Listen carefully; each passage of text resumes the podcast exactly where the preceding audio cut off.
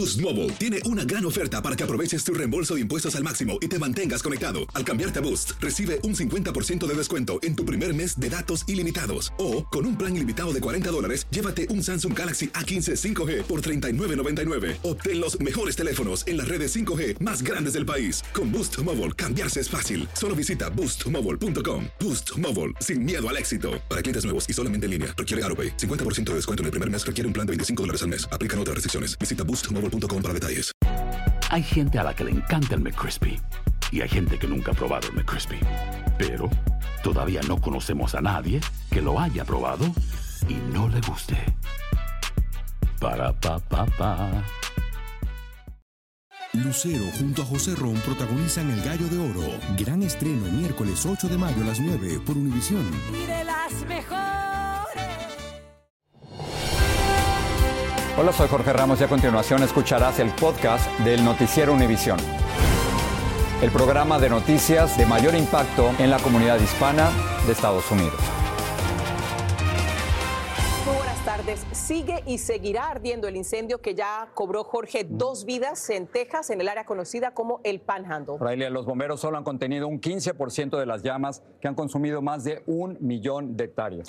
Eso quiere decir que el incendio Smokehouse Creek tiene una extensión equivalente a la isla de Puerto Rico. Miren, si lo comparamos con Manhattan en Nueva York, es 73 veces más grande que la isla y esto, por supuesto, es extendido hasta Oklahoma. Desde Fridge, Texas, Gloria Pazmino tiene lo último. Así es, los incendios aquí en el área continúan ardiendo a pesar de la lluvia y de la nieve que vimos el día de ayer. El día de hoy esperamos que las temperaturas aumenten, lo cual podría complicar los esfuerzos por parte de los cuerpos de bomberos. El otro factor por considerar es el viento, ya que las fuertes ráfagas combinadas con la sequía que ha habido aquí en el área podría ayudar a alimentar las llamas, lo cual complicaría los esfuerzos por parte de los bomberos. Mientras tanto, han podido empezar a controlar eh, partes de los incendios, incluyendo el incendio de Smokehouse Creek. Eh, bomberos han empezado a contener las llamas, lo cual es buena noticia para los residentes de aquí del área. Man, it's it's just uh, it, it looked like a war zone El incendio de Windy Deuce, que fue el que devastó el área de Fridge, donde me encuentro en estos momentos, ya está contenido por más de la mitad. Mientras tanto, el gobernador de Texas, Greg Abbott, visite el área el día de hoy para eh, informar a los residentes cómo el gobierno va a responder, ya que el proceso de reconstrucción se espera que sea largo. Muchas de las casas, las viviendas, propiedad y negocios e industria de aquí del área ha sido devastada. Nothing left but ashes on the ground. So those who are affected by this have gone through utter devastation. Mientras tanto, el riesgo de fuego continúa elevado durante el fin de semana. Estamos en Fridge, Texas. Gloria Pazmiño. Gloria, gracias por ese informe. Y de incendios vamos a pasar a Nevada. Hoy llegó a California una peligrosa tormenta que podría depositar al menos 10 pies de nieve en dos días. La tormenta podría sepultar gran parte del estado en lo que aparentemente será la nevada más poderosa en lo que va de este año. Dulce Castellanos está ahí. Una poderosa tormenta invernal comenzó a golpear a California en la Sierra Nevada, donde se emitió una alerta de ventisca por los vientos que podrían alcanzar hasta 140 millas por hora y una acumulación de nieve de hasta 10 pies durante el fin de semana.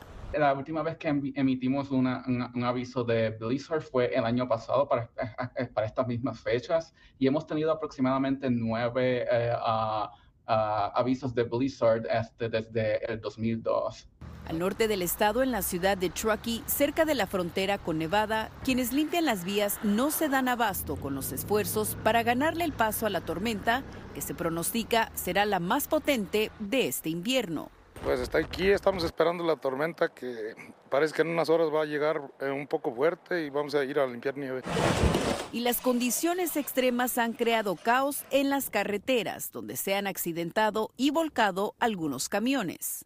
No se recomienda viajar por las zonas montañosas durante la tormenta, pero si es necesario, las autoridades recomiendan que los conductores mantengan una linterna, comida y agua en sus vehículos en caso de una emergencia.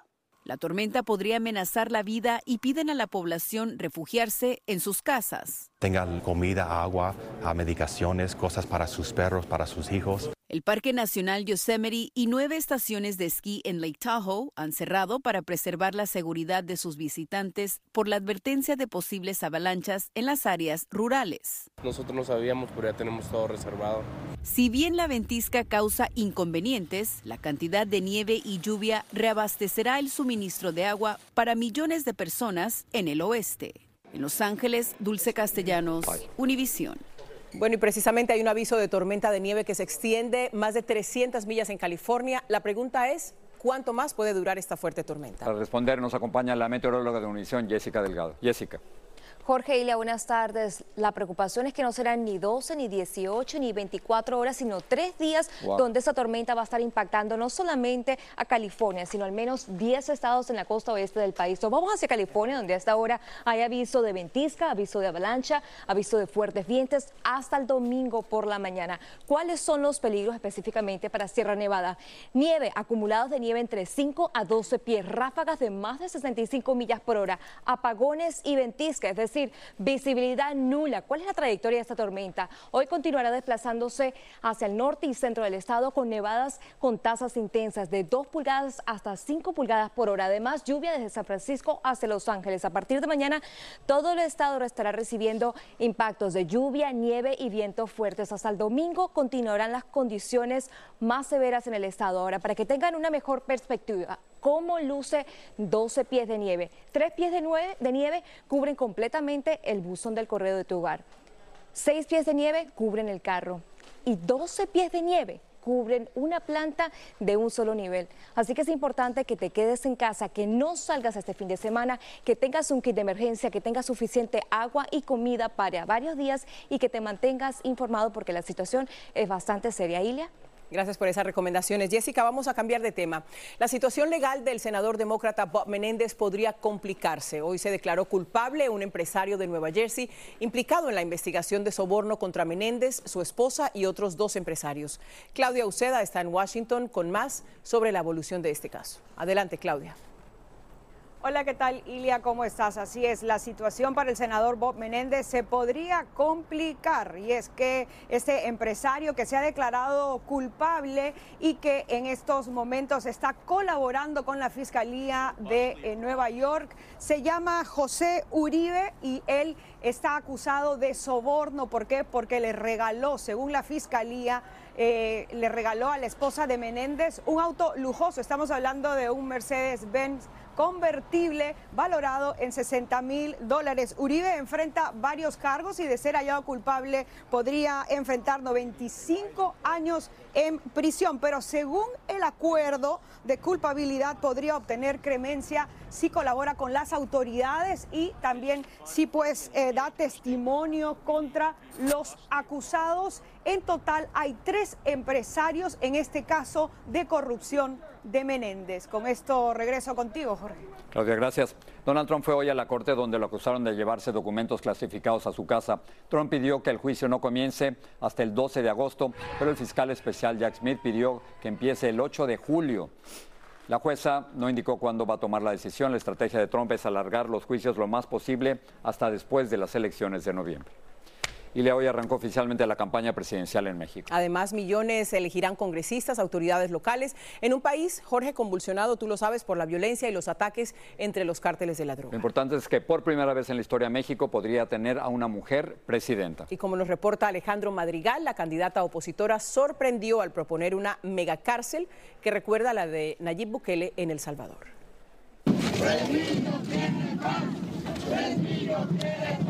Más que desafío a los cárteles delictivos, la candidata del frente opositor Xochil Gálvez, en un acto político, inició su campaña en Fresnillo, Zacatecas, el lugar donde el 96% de la gente se siente más insegura, según cifras oficiales. Se les acabó el negocio.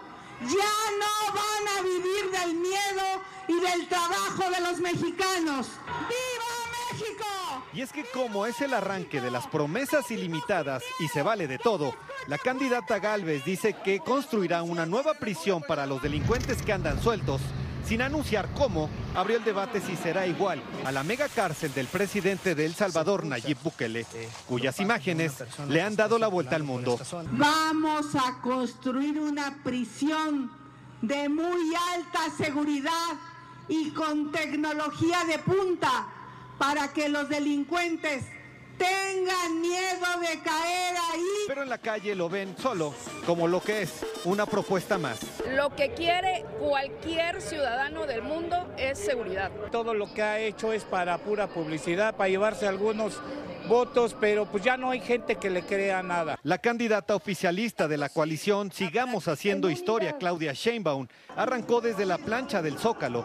Cualquiera de las dos podría romper con una cultura machista y ser la primera mujer presidenta de México. En la última encuesta del financiero, Sheinbaum tiene el 50% de las preferencias y Galvez 33. Yo estoy muy segura de mí misma. Y claro que tenemos un enorme orgullo del presidente Andrés Manuel López Obrador. Y él ha hecho un excelente trabajo. Se trata de unas elecciones históricas en donde está en juego la credibilidad de reducir la violencia y también del legado del presidente saliente López Obrador, así como las relaciones México-Estados Unidos en época electoral de ataques mutuos. En Ciudad de México, Alejandro Madrigal, Univisión. México aún es una democracia muy joven y frágil y como me dijo el politólogo Agustín Basabe, hay que seguir defendiéndola. Hemos tenido tres alternancias en México, en el 2000, en el 2012, en el 2018. Yo preferiría que se diera la 4A para seguir avanzando eh, en mejorar, en perfeccionar nuestra democracia y no eh, que se continúe la 4T que está socavando la democracia. Más de esta conversación este domingo en Al Punto. Hay gente a la que le encanta el McCrispy y hay gente que nunca ha probado el McCrispy. Pero todavía no conocemos a nadie que lo haya probado y no le guste.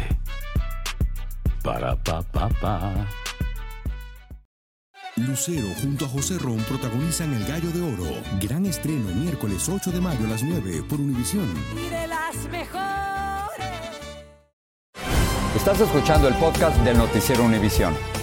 Chofer de un enorme camión vio la muerte muy de cerca al quedar colgando dentro de su cabina en un puente de Kentucky sobre el río Ohio. Un bombero llegó a rescatarlo con ayuda de una cuerda y una polea. Otros socorristas lograron llevarlos a un lugar más seguro. El semirremolque fue uno de tres vehículos implicados en un choque múltiple. La empresa Boeing y la Administración Federal de Aviación han detectado nuevos problemas en los sistemas antihielo de sus aviones. El problema podría ser que los motores dejaran de funcionar, pero la agencia y el fabricante señalan que no creen que sea lo suficientemente grave como para inmovilizar los aviones mientras se solucionan los problemas. La tasa de homicidios cometidos por inmigrantes es 62% más baja que la de las personas nacidas en Estados Unidos. Y los indocumentados tienen una tasa delictiva 41% más baja que la de los estadounidenses nativos. Sin embargo, el brutal asesinato en Georgia de la estudiante de enfermería Laken Riley, presuntamente a manos de un inmigrante irregular de origen venezolano, ha causado dolor, indignación y polémica alrededor de los indocumentados. Hoy se llevaron a cabo los funerales de la joven de 22 años, como nos informa Vilma Tarazona. Laken Riley fue despedida en una ceremonia privada mientras la pequeña población de Athens, en Georgia, aún trata de procesar su muerte. La estudiante de enfermería de 22 años acostumbraba a trotar en las mañanas por esta zona boscosa del campus de la Universidad de Georgia. El inmigrante venezolano indocumentado José Antonio Ibarra, acusado de asesinarla, Vivía en este complejo de apartamentos desde donde se ve el sendero por el que corría la estudiante diariamente. La encontraron muerta en esta zona despoblada donde aún quedan rastros de los altares improvisados en su memoria. Ibarra fue arrestado acusado de secuestrarla y asesinarla, desfigurándole el cráneo con un objeto que usó como arma. El hombre entró ilegalmente a Estados Unidos y fue arrestado por la patrulla fronteriza en septiembre de 2022. Luego fue liberado en espera de su caso de inmigración, según ICE. Un año después fue detenido en Nueva York, acusado de poner en peligro la vida de un menor, y en octubre pasado lo volvieron a detener por robar en una tienda en Georgia. La comunidad inmigrante de Athens no quiere que los juzguen por las acciones de Ibarra. Por el asesinato de la chica, pues la verdad pues es algo complicado porque pues no, a todos pues nos ponen mal acá, ¿verdad? Porque todos nosotros venimos acá con un propósito a luchar, no hacer cosas que no deberían ser, ¿verdad? Pues yo me siento con una carga de representar a, nuestros países, nuestra comunidad hispana. Me siento como que tenemos que, pues, no solo orar, sino aconsejar, sino trabajar, ¿verdad? Para que esto cambie. Bueno, y la Universidad de Georgia dijo que destinará más de 7 millones de dólares para reforzar la seguridad en su campus, mientras congresistas federales pidieron al Departamento de Seguridad Nacional más información sobre Antonio Ibarra. Regreso contigo. Muchas gracias. Precisamente por lo que acabamos de ver, la Cámara de Representantes de Georgia aprobó un proyecto de ley que obligaría a las fuerzas de seguridad a denunciar y rastrear a cualquier indocumentado. Esta medida permitiría a la policía detener a cualquier persona sospechosa de vivir ilegalmente en Estados Unidos y trasladarla a un centro de detención federal. En Wisconsin continúa la intensa búsqueda de un niño de tres años desaparecido hace 10 días. Elijah Vu fue visto por última vez por Jesse Bank, el hombre que lo cuidaba y que ahora está preso en relación con el caso. Imágenes de una cámara de vigilancia muestran al pequeño en un taller de autos junto a Bank el 16 de febrero. En una noticia en desarrollo, las autoridades de Kissimmee, en la Florida, informaron que hallaron en una zona boscosa el cuerpo de la niña de 13 años, Madeleine Soto, desaparecida desde hace varios días. Está muerta. Rivero tiene más información sobre esta dramática revelación de la policía y sobre el sospechoso de haber cometido el crimen. La última vez que sus familiares vieron al adolescente Madeleine Soto fue hace cuatro días. El principal sospechoso de la desaparición de la menor de 13 años es el novio de su madre, Stephen Stearns. At 819, we have evidence that shows Stephen Stearns returning to the complex and Madeline was visible in that vehicle, we believe she was already dead at that time. Stearns, de 37 años, fue la última persona que aparentemente estuvo en contacto con la niña. El hombre declaró que dejó a Madeline en el estacionamiento de la iglesia metodista Unidad Peace a unas cuadras de la escuela de la niña. Not much. She was asleep for most of the way. Told her have a good day at school when she got out. I love her. She said thanks, love you too. Pero cuando su madre fue por ella, se enteró de que la menor no asistió. ¿Cómo es posible que una niña no llegue a la escuela y Orange County notifique a las 6 de la tarde por una grabación? Su niña no fue ausente hoy en su escuela. Una de las evidencias claves en este caso es un video de vigilancia donde aparece Stearns tirando varios artículos en un contenedor de basura en el complejo de apartamentos donde vive la familia en Kissimmee. Los investigadores hallaron fotografías y videos en el teléfono del hombre. Ahora es acusado de agresión sexual y posesión de material de abuso sexual infantil. Cuatro días antes de su desaparición, Madeleine habría cumplido sus 13 años. Ahora las autoridades investigan este caso como un homicidio y dicen que seguramente el hombre no dejó a la niña cerca de la escuela como declaró en un principio. Regreso al estudio. Muchas gracias, Danay. Miles de personas acudieron al funeral del líder de la oposición, Alexei Navalny, el mayor adversario de Vladimir Putin. En medio de una fuerte presencia policial, la multitud hizo fila durante horas en Moscú para darle el último adiós a Navalny, que murió en una remota prisión entre sospechas de que Putin estaría detrás de su fallecimiento. Una película nominada a dos premios Oscar cuenta la odisea de 40 pasajeros y cinco tripulantes después de un accidente aéreo en la cordillera de los Andes en 1972. Andrea Zambucetti habló con uno de los sobrevivientes y tiene un adelanto de la historia real. Fue el último de los sobrevivientes en romper el silencio. Lleno de sillas y los sillones y chicos que estaban muriéndose ahí mismo y que no los podíamos socorrer. Los días pasaban a la espera de un rescate y se quedaron sin comida, entonces tuvieron que recurrir a lo impensable. Empezamos a pensar en la posibilidad de alimentarnos de nuestros amigos muertos. Pedro Algorta ofrece una visión diferente del tiempo que él y 15 sobrevivientes de los Andes permanecieron atrapados en la cima. No se lo puede perder aquí ahora este domingo a las 10 de la noche, 9 en el centro.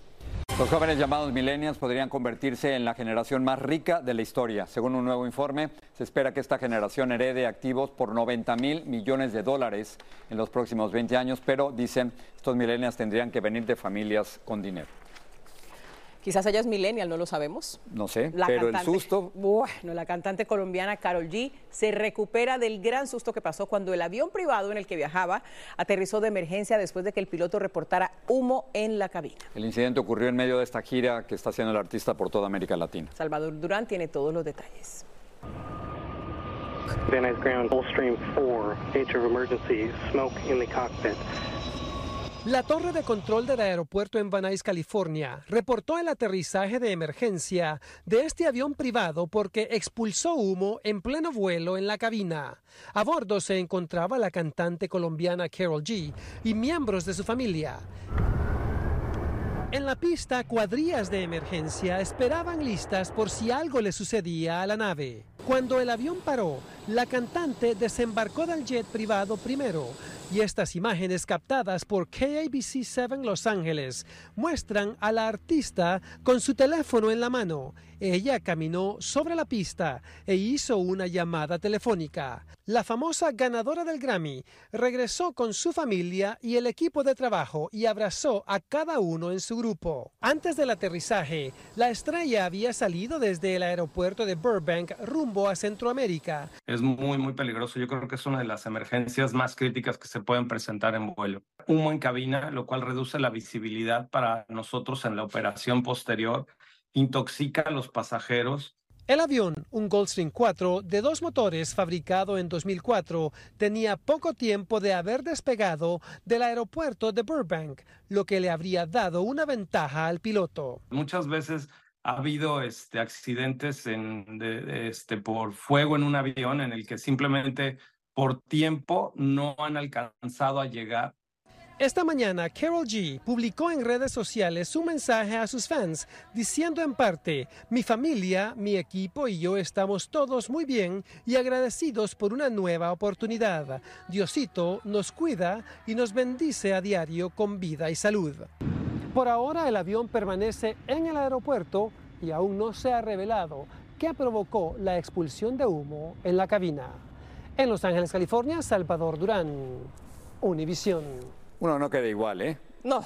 Uno no queda igual después de una experiencia como esta. Qué susto. Sí, claro. Qué bueno que están bien, eso es lo más importante. Y como ella misma dice, mañana será bonito. y hoy más. claro que sí. Gracias. Buenas noches.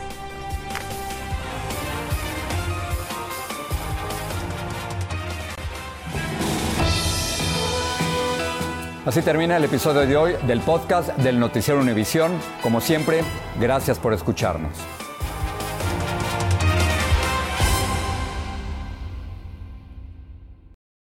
Junto a José Ron protagonizan El Gallo de Oro. Gran estreno miércoles 8 de mayo a las 9 por Univisión. Y las mejores.